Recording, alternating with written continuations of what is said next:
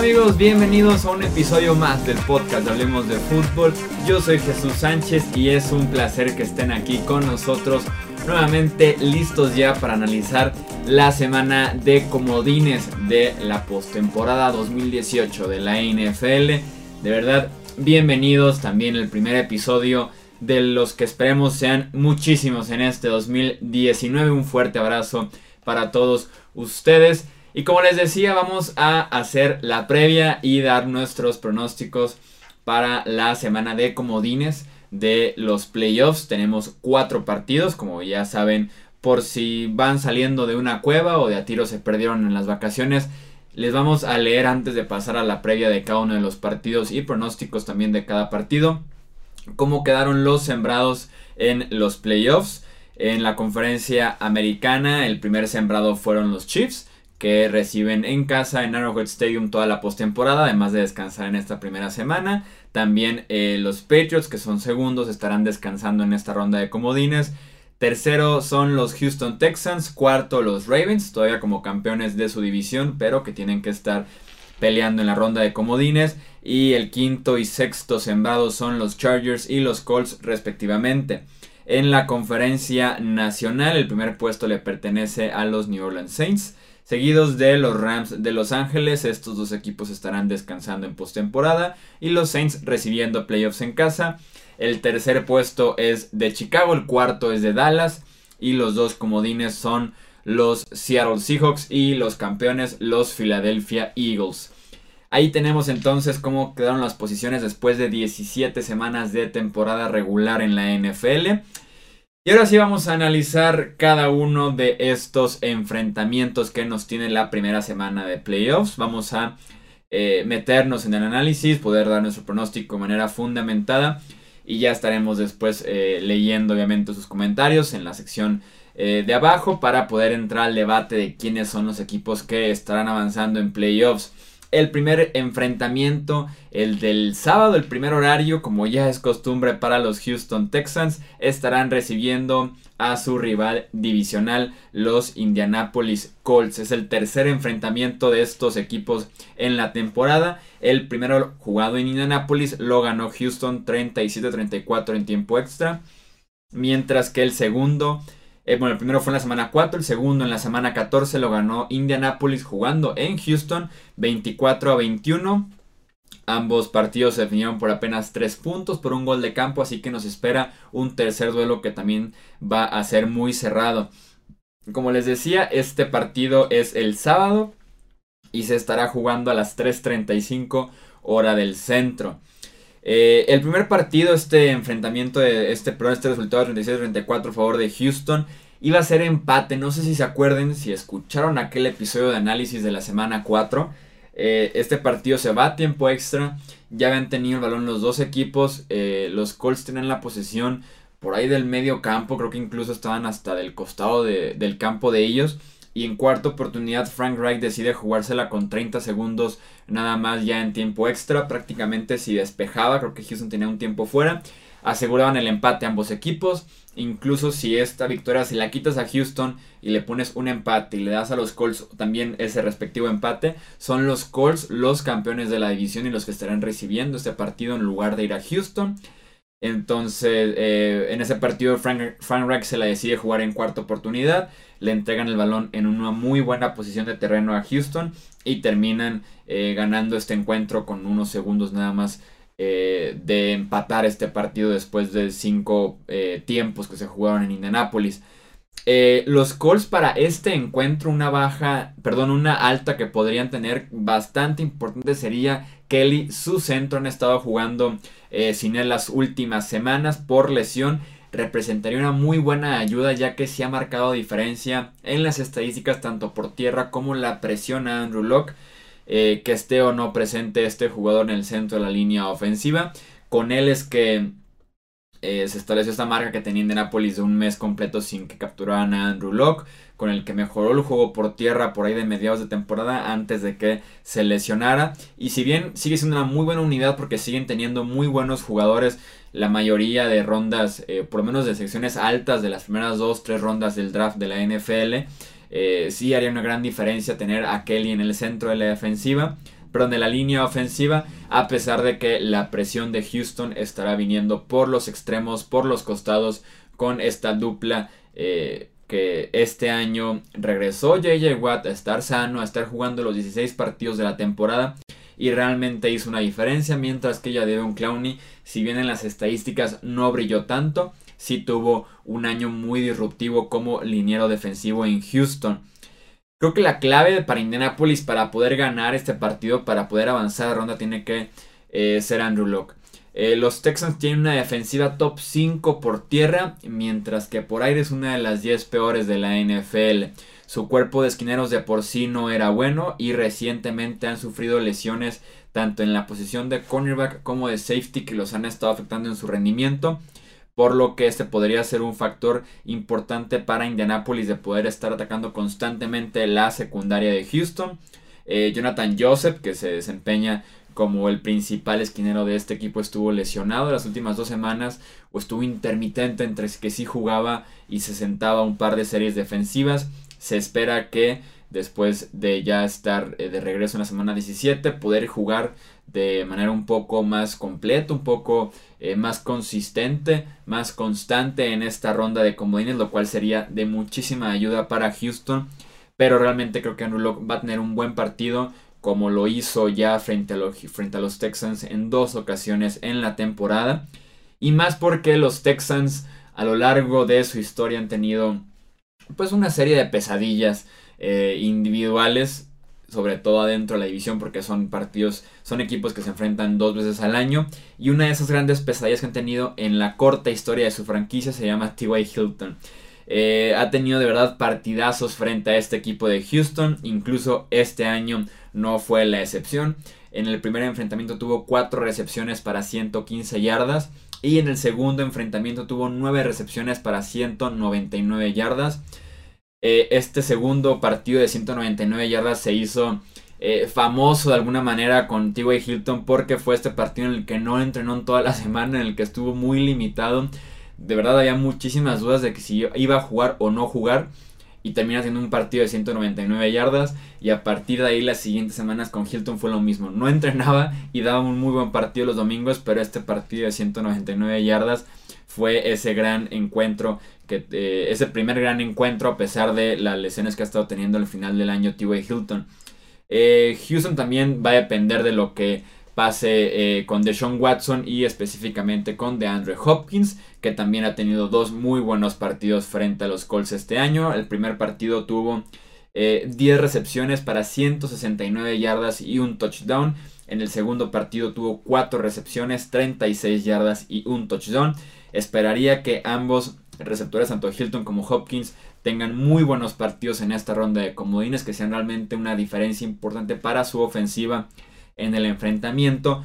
Lo que creo podría eh, desbalancear un poquito este enfrentamiento que yo le esperaría aéreo de puntos, por lo menos 24, 25 puntos para ambos equipos de ahí para arriba, es el resto de la ofensiva. A pesar de que hemos criticado mucho el apoyo que ha tenido o que no ha tenido Andrew Locke en el costado ofensivo a lo largo de su carrera con los Colts, en este año específicamente, en este 2018, ha encontrado la manera de explotar el talento que tiene a su alrededor, sea bueno, sea malo, sea mucho, sea poco.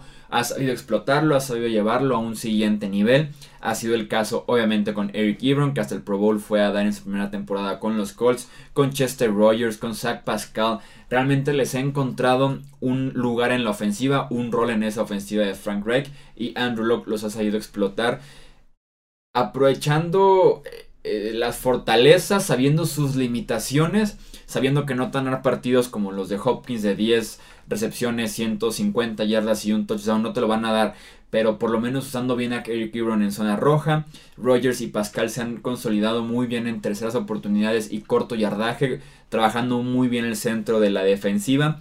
A diferencia de Houston, los Colts han sabido aprovechar el talento alrededor eh, y lo que se tiene además de T.Y. Hilton, mientras que los Texans simplemente no han dado con la fórmula para eh, apoyar a, DeAndre Hopkins. Que Kuti tuvo un, buen mediados de temporada, un buen octubre, a partir de ahí noviembre, diciembre se la ha vivido lesionado.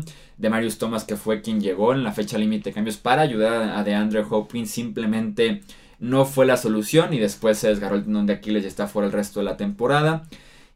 Y fuera de ahí no puedes encontrar otros nombres que realmente sean diferencia para Houston y van frente a una defensiva que ha mejorado muchísimo eh, en términos generales en la segunda mitad de la temporada. Solamente eh, están detrás de Chicago y de Nueva Orleans en la segunda mitad de la temporada. Permiten por ahí de 15, 16 puntos por partido. Entonces van a necesitar de, no solo de Andrew Hopkins para ganar el partido, van a necesitar de alguien más. Y no veo quién pueda levantar eh, la mano por los Texans. Lamar Miller ha estado inconsistente, cerró bien el año corriendo el balón, pero tienes enfrente a Darius Donner que ha sido una máquina de tacleos, que ha sido muy eficiente en el juego por tierra. Entonces veo a los Colts yo no solo mejor parados, sino los, veo mejor entrenados por Frank Reich y los veo en mejor momento que lo que viven los Texans actualmente, que fue una victoria muy sufrida frente a los Jets el sábado de hace tres semanas, después una derrota frente a Filadelfia y finalmente esta última victoria en la que fue muy pero muy golpeado de Sean Watson frente a Jacksonville. Entonces Veo a Indianapolis en un mejor momento.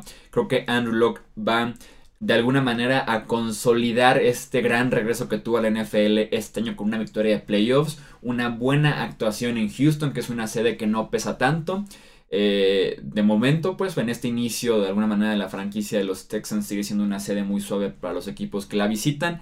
Entonces yo me quedo con Indianapolis que pueda sacar el partido eh, adelante avanzar como sexto sembrado, lo que significaría enfrentar a Kansas City en la ronda divisional. En el otro partido que tenemos en la conferencia americana, los Ángeles Chargers estarán visitando a los Ravens de Baltimore. Este partido es el domingo a las 12.05 hora centro, o sea como un partido común y corriente en el primer horario de los domingos. Eh, también este partido ya se vio en las caras en temporada regular hace apenas tres semanas. Lo ganó Baltimore 22 puntos a 10. Este partido que se jugó en el Stop Cup Center. Esta ocasión estarán jugando en Baltimore. En aquel enfrentamiento la defensiva de los Ravens se fajó, tuvo un excelente partido, lo dicen esos 10 puntos que nada más le permitieron a los Chargers cuando venían de estar jugando muy pero muy bien en la ofensiva con victorias en Pittsburgh, en Kansas City, se, llegaron y se enfrentaron y se toparon con pared frente a la defensiva de los Ravens en ese partido. 10 puntos permitidos, dos intercepciones a Philip Rivers, nada más 41 yardas a Melvin Gordon y un fumble que regresaron a touchdown a Antonio Gates para sellar el triunfo ya en los últimos minutos del partido. En ese encuentro Lamar Jackson tuvo de sus mejores partidos pasando el balón porque trabajó muy bien con sus alas cerradas. Eh, aprovechó a los lentos linebackers de los Chargers y que además no son tan habilidosos en coberturas. Sobre todo se han enfocado en traer gente que pueda llegar al coreback. Eh, como es em, el caso de Uchena Onwosu, este novato de segunda ronda, o que están un poco más especializados en el juego por tierra, como es el caso de Kyle Emanuel. Entonces, eh, Baltimore con su tripleta y que tienen de Titans que se les juntaron, pero que dan buenos resultados actualmente. entre Max Williams, Boyle, tienen también a Mark Andrews, tienen a Hayden Hurst, entonces supieron trabajar muy bien a los linebackers lentos de los Chargers y supieron explotarlos bastante bien en este partido, en esta victoria 22 a 10 que tuvieron contra los mismos Chargers. En el caso de la ofensiva de Los Ángeles, para mantenernos en este mismo eh, sentido, Philip Rivers lleva 6 intercepciones en las últimas 3 semanas, incluyendo Dos frente a Denver en la semana 17, un partido importante para ellos porque tenían que buscar todavía título de la división y saber si podían descansar o incluso hasta recibir en, casa los playoffs. Tuvieron cero puntos al medio tiempo, la ofensiva de, de Los Ángeles no ha carburado tan bien como lo estaba haciendo en noviembre y al inicio de diciembre cuando sacaron victorias muy significativas en Pittsburgh y en Kansas City. Eh, se concentra el hecho de que Rivers no ha sido el mismo. Con todo y que regresó Melvin Gordon finalmente esa lesión en la rodilla, parece que perjudicó más a Rivers de lo que lo pudo haber ayudado porque estaba cargando muy bien con esa ofensiva. Y desde que han, ha regresado Gordon, que han buscado establecer con él un juego por tierra, simplemente no ha sido el mismo. Puede ser una baja de juego, puede ser cansancio, puede ser alguna lesión. Eh, entonces veremos si Philip Rivers puede eh, repuntar en postemporada porque su diciembre simplemente fue malo. Como decía Melvin Gordon, ya está de regreso. Jugó los últimos dos partidos de la temporada, tuvo 83 eh, yardas. No se ha visto tan explosivo después de esta eh, ausencia de, un mes completo. Lo han estado cuidando, apenas ha tenido 22 acarreos en esos dos partidos combinados, pero como les digo, no se hizo explosivo con muchos cortes, apenas 83 yardas. Veremos qué nos puede ofrecer Melvin Gordon en postemporada frente a una muy buena defensiva por tierra como es la defensiva de los Ravens. Baltimore tiene como ser físico con los receptores de los Chargers. El problema de la secundaria de Baltimore es cuando los receptores tienen mucha velocidad, como fue el caso de la semana 17 con los Browns. En esta ocasión con los Chargers tienen receptores mucho más físicos que no dependen de la velocidad, sino de su corrido de rutas, de tener un buen inicio de, de, ruta en las primeras yardas y creo que en ese sentido pueden hacer un buen trabajo los esquineros de los Ravens jugando en casa. A mí me gusta Baltimore para ganar este partido. Creo que tienen los argumentos en el costado defensivo, mientras que la ofensiva saben esconder lo suficiente a Lamar Jackson eh, en el juego aéreo, porque en el juego por tierra me queda claro que lo utilizan como ningún otro equipo lo ha hecho en la historia de la NFL. Es histórico la cantidad de acarreos que tiene Lamar Jackson a esas alturas de su carrera después de apenas seis partidos. Ni siquiera Cam Newton, ni siquiera Michael Vick, ni Russell Wilson, ni el mismo Robert Griffin tercero que está en ese mismo equipo de los Ravens acarrea tanto el balón. Y más porque lo han utilizado también para abrir carriles para Gus Edwards, para Kenneth Dixon. Creo que ha sido brillante lo que ha hecho Baltimore este año con su juego por tierra desde que llegó Lamar Jackson. Creo que es muy valioso este eh, lema de las defensivas, el juego por tierra, jugando en enero, jugando en Baltimore. Los Chargers, un equipo que castigan muchísimo en este partido con el horario, con el viaje. Lo hemos dicho aquí en el podcast anteriormente. Un, un equipo que juega en la costa oeste, que tiene que ir a la costa este a jugar en el primer horario del domingo. Son las 10 de la mañana para ellos. Y los que hayan jugado fútbol americano me pueden decir qué tan complicado es jugar un partido a las 10 de la mañana cuando normalmente juegas a la 1 de la tarde, 4 de la tarde, incluso en la noche, a las 5 o 6 de la tarde. Entonces, realmente le pega mucho a Los Ángeles esta visita a Baltimore, como les digo, temprano, en el frío, fuera de Los Ángeles. Creo que eso, también le puede pesar a los Chargers. Un inicio lento de partido que no pueden establecer a Melvin Gordon, que tampoco Philip Rivers puede hacer mucho por aire. Y creo que la victoria va a ser de Baltimore en este partido, lo que nos dejaría enfrentamientos muy interesantes para la ronda divisional, que sería Indianapolis en Kansas City y Baltimore en Nueva Inglaterra. Pasamos ahora al costado de la NFC. El primer partido es la visita de los Seahawks a los Cowboys. Esto es el sábado a las 7:15 de la noche hora del centro. Otro partido que ya tuvimos en temporada regular fue en la semana 3. La victoria 24 puntos a 13 de los Seahawks frente a los Cowboys. Esta fue la primera victoria del año para Seattle ya que inició 0-2. Y esta fue eh, apenas el 1-2 de la primera de 10 victorias que tuvo Seattle en la temporada. Curiosamente, así como un paréntesis y una promoción del canal, este fue el partido Seahawks contra Cowboys al que fuimos al ATT Stadium la temporada pasada, la semana 16. Está un blog interesante que mostramos el ATT Stadium, que platicamos de Ezekiel Elliott y demás desde el estadio en un blog de ese partido. Por si lo quieren ir a ver, ahí está en el canal de YouTube Hablemos de Fútbol. Lo encuentran muy sencillo. Se subió obviamente en diciembre del año 2017. Ahora sí, cerramos paréntesis y promoción y comercial del canal de YouTube y analizamos lo que puede ser este partido para ambos equipos. La defensiva de Dallas es muy completa. Es de las más completas del NFL porque tiene secundaria, tiene su pareja excelente de linebackers y además tiene cómo llegarle al coreback. Creo que se beneficia cuando los equipos solo quieren pasar el balón porque se beneficia esa secundaria que es muy física y le permite a Tyrone Crawford, le permite a Randy Gregory y a Marcus Lawrence estarle llegando constantemente al coreback. Con esa secundaria lo pueden hacer porque además le ganan tiempo a la línea defensiva de que le pueda llegar al quarterback. Seattle no es este estilo de ofensiva para los Cowboys. Seattle es una ofensiva que sí o sí busca correr el balón antes de cualquier cosa eh, pase en el partido. Lo hemos visto a lo largo de la temporada. 1200 yardas para Chris Carson. Rashad Penny McDavis también tuvieron momentos muy buenos durante la temporada. Incluso en este primer enfrentamiento entre Seattle y Dallas eh, Chris Carson tuvo 32 acarreos, o sea, Seattle realmente se enfocó en establecer el juego por tierra porque por ahí es la llave de la defensiva para abrir la defensiva de los Cowboys. ¿Qué pasó en el partido de Dallas frente a Nueva Orleans? Los Saints ni siquiera tocaron el juego por tierra desde el primer cuarto. Estuvieron llegándole a Drew Brees y eso permitió que también que sus esquineros fueran físicos, eh, que supieran que iban a correr rutas, que no estuvieran eh, tratando de adivinar la jugada de Nueva Orleans porque se alejaron muy rápido del juego por tierra y eso fue una ventaja para Dallas. En esta ocasión creo que los hijos van a establecer sí o sí el juego por tierra con ese trío de buenos corredores que tienen. Del otro lado del balón, analizando lo que pueden hacer Dak Prescott, Ezekiel Elliott y compañía frente a la defensiva de Seattle. Creo que los hijos pueden tener un buen partido presionando a eh, Dak Prescott. No ha sido el mejor año para la línea, para la línea ofensiva de Dallas, perdón. Ha estado muy intermitente Tyron Smith. Perdieron a Frederick al inicio de la temporada a su centro.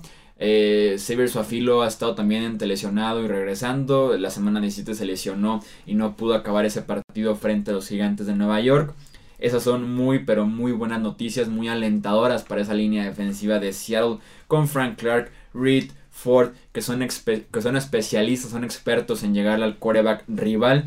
Todos de las 8 capturas 9 durante la temporada en adelante son realmente muy buenos para estarle llegando y pegando al quarterback Creo que la defensiva de Seattle dio un paso importante este año gracias al desarrollo de Griffin, su esquinero, uno de los gemelos Griffin que tienen, uno de los dos gemelos que tiene Seattle en ese roster. Eh, Griffin, el esquinero, creo que dio un paso adelante en su desarrollo. Creo que le pueden encargar sin ningún problema cubrir a Mari Cooper prácticamente todo el partido desde la primera jugada hasta la última. Creo que puede hacer un trabajo por lo menos decente y más con esta versión de Mari Cooper en la que no ha brillado tanto como lo hizo cuando recién llegó a Dallas. Creo que lo pueden borrar de la imagen de eh, Dallas y eso dejaría a Dak Prescott sin tiempo en la bolsa y sin receptores que estén constantemente, constantemente abiertos frente a una secundaria que ha mejorado bastante como les digo con Griffin, con sus nuevos safeties, con su nueva pareja de safeties y también con Coleman cubriendo el slot. Me gusta mucho esa secundaria de los Seahawks y por eso es que creo que Seattle puede ir a Dallas y ganar este partido frente a los Cowboys. Creo que puede ser un partido que inicie lento y que poco a poco pueden ir encontrando ambos equipos eh, la llave para abrir las defensivas, para anotar por lo menos 20 puntos los dos. Pero creo que al final la experiencia de Russell Wilson la experiencia de Pete Carroll, ese costado defensivo de los Seahawks, creo que puede hacer lo suficiente para que Seattle salga de, eh, de casa, vaya como visitante en postemporada y gane eh, este partido frente a los Cowboys, que sin duda alguno es de los más interesantes de esta semana de comodines. Y para cerrar, platiquemos del partido entre Filadelfia y Chicago, este partido que es en Soldier Field y que es el domingo, es el segundo horario de partidos del domingo a las 3.40 hora del centro o simplemente 15 minutos después del horario común eh, en la NFL en temporada regular del segundo horario del domingo. Este partido no lo tuvimos en temporada regular, es un partido fresco, es un partido nuevo entre Filadelfia y Chicago, entre la mejor defensiva de la NFL que es la de los Bears y una ofensiva de los Eagles que viene de menos a mucho más, ni siquiera de menos a más, viene de menos a mucho más desde que Nick Foles está en los controles operativos de ese ataque tras la lesión en la espalda de Carson Wentz que han sido las últimas tres semanas ganando en Los Ángeles contra Houston y en Washington la semana pasada. Una de las historias que puede que no sean tan comunes y que yo sí estaré por ahí siguiendo de cerca, eh, monitoreando lo que podría pasar es la salud de Nick Foles. En pretemporada se lesionó el hombro jugando en Foxboro contra los Patriots y por eso es que la temporada regular la inició un poquito lenta y no tan bien. Eh, después ya sabemos, va a la banca, regresa Carson Wentz. Después eh, tuvieron el partido frente a los Rams que lo ganaron con una actuación sublime por parte de su defensiva y también Nick Foles y compañía en el costado ofensivo. Después dan contra Houston y otro golpe a Nick Foles lo saca de este partido. Termina regresando y ganan el partido frente a los Texans. Después el partido contra Washington, otro golpe saca a Nick Foles del encuentro. Esta vez es un golpe en las costillas, se reporta que es solamente un golpe, que no tiene nada fracturado pero sale del partido contra los Redskins y lo termina Nate Sotfield. ¿Qué quiero decir aquí? La salud de Nick Foles empieza a ser preocupante, sobre todo en los últimos seis meses. ¿Por qué? Porque nos han dado tres ocasiones en las que no ha podido terminar un partido y va frente eh, a la que es probablemente la mejor línea defensiva actualmente en la NFL. No estoy sugiriendo que Nick Foles se vaya a lesionar o que Nick Foles vaya a salir del partido por tercera semana consecutiva por un golpe. No estoy diciendo eso porque ni siquiera me gustaría y no vengo aquí a pronosticar o a predecir lesiones. Simplemente la salud de Nick Foles no ha sido sostenible en las últimas tres semanas.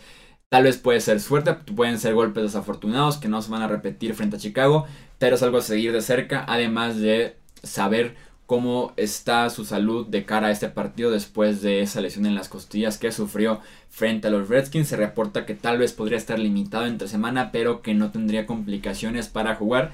Tal vez solamente una protección extra para evitar que se agrave o que o evitar que ahora sí sea una fractura en el primero o segundo golpe que eh, reciba por parte de esta defensiva. Creo que va a ser un partido de muy, pero muy pocos puntos. Si les gustan los partidos defensivos, creo que este podría ser el partido para ustedes de toda la ronda de comodines.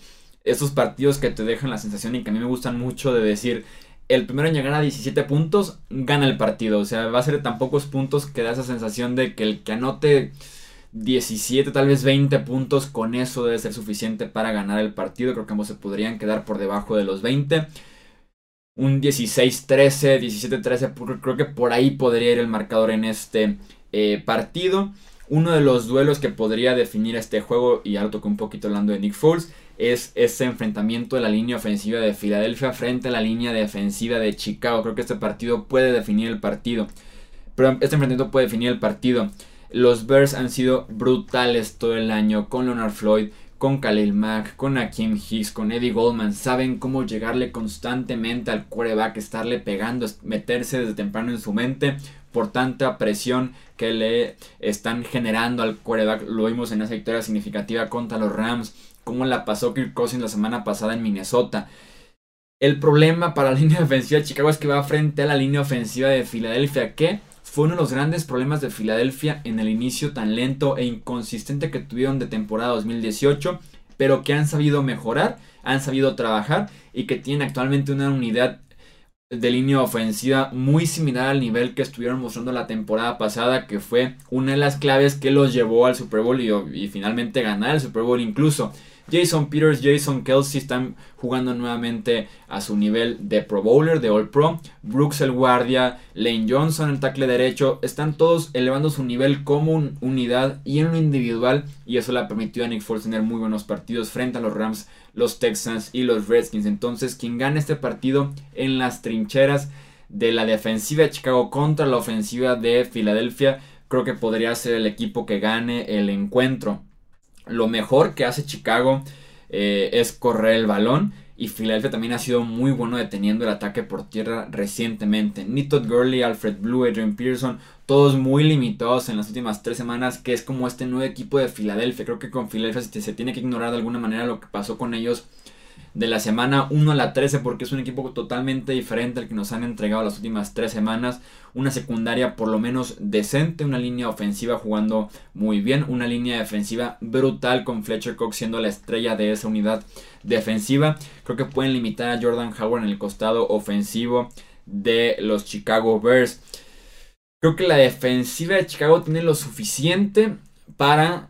Eh, dar un muy buen partido frente a Filadelfia, darles ofensiva y a Mitch Trubisky y compañía posiciones de terreno favorables a lo largo de todo el partido para por lo menos generar goles de campo, incluso generar entregas de balón, generar touchdowns. Creo que la defensiva de Chicago tiene ese tipo de potencial frente a la ofensiva de Filadelfia. Si bien Mitch Trubisky es inconsistente y así lo ha sido en sus primeras dos temporadas en la NFL, lleva dos últimas semanas muy buenas, incluyendo un partido probablemente de los más importantes y significativos en nivel y en, en importancia frente a Minnesota. Eh, contra una defensiva que por lo menos es decente bien como es la de los Vikings. Entonces, combinado que la defensiva de Chicago se crece jugando en Soldier Field, que tiene esa ventaja de localía, que le puede dar a Miss Trubisky y compañía buena posición de terreno, entregas de balón incluso, eh, creo que Chicago podría ganar este partido. Me parece el juego más cerrado de los cuatro en el papel, el más difícil de pronosticar un ganador. Aún así me quedo con Chicago, me quedo con el local. Como les digo, duelo de pocos puntos, muy cerrado y sin duda alguna muy interesante de analizar. Eh, el lunes cuando subamos el episodio de análisis de todos los partidos de esta ronda de comodines. En la NFC nos dejaría entonces con el pase de Seattle y el pase de Chicago nos daría un Rams Bears en ronda divisional y la visita de los Seahawks a los Saints en el Superdome de New Orleans. En la sección de comentarios en nuestras redes Facebook, Twitter e Instagram hablemos de fútbol, déjenos sus pronósticos, qué partido les emociona más en esta ronda de comodines, cuál creen que vaya a ser la clave en cada uno de los partidos, los leemos, ya saben que les respondemos tanto en las redes sociales como en los comentarios de YouTube respondemos sus comentarios para que se arme el debate entre la comunidad de Hablemos de Fútbol, siempre con respeto, con argumentos y con muy buen análisis, como siempre aquí en Hablemos de Fútbol. Muchas gracias nuevamente por estar aquí en este episodio, como les digo, vamos a subir el lunes un análisis de cada uno de los partidos, ya saben, eh, punto por punto, ver, ver qué funcionó, qué no funcionó en cada uno de los enfrentamientos y poder eh, también informarles acerca de esos duelos divisionales. Jesús Sánchez, esto hablemos de fútbol. Muchísimas gracias nuevamente por acompañarnos en este episodio y nos escuchamos en la próxima. Hasta luego.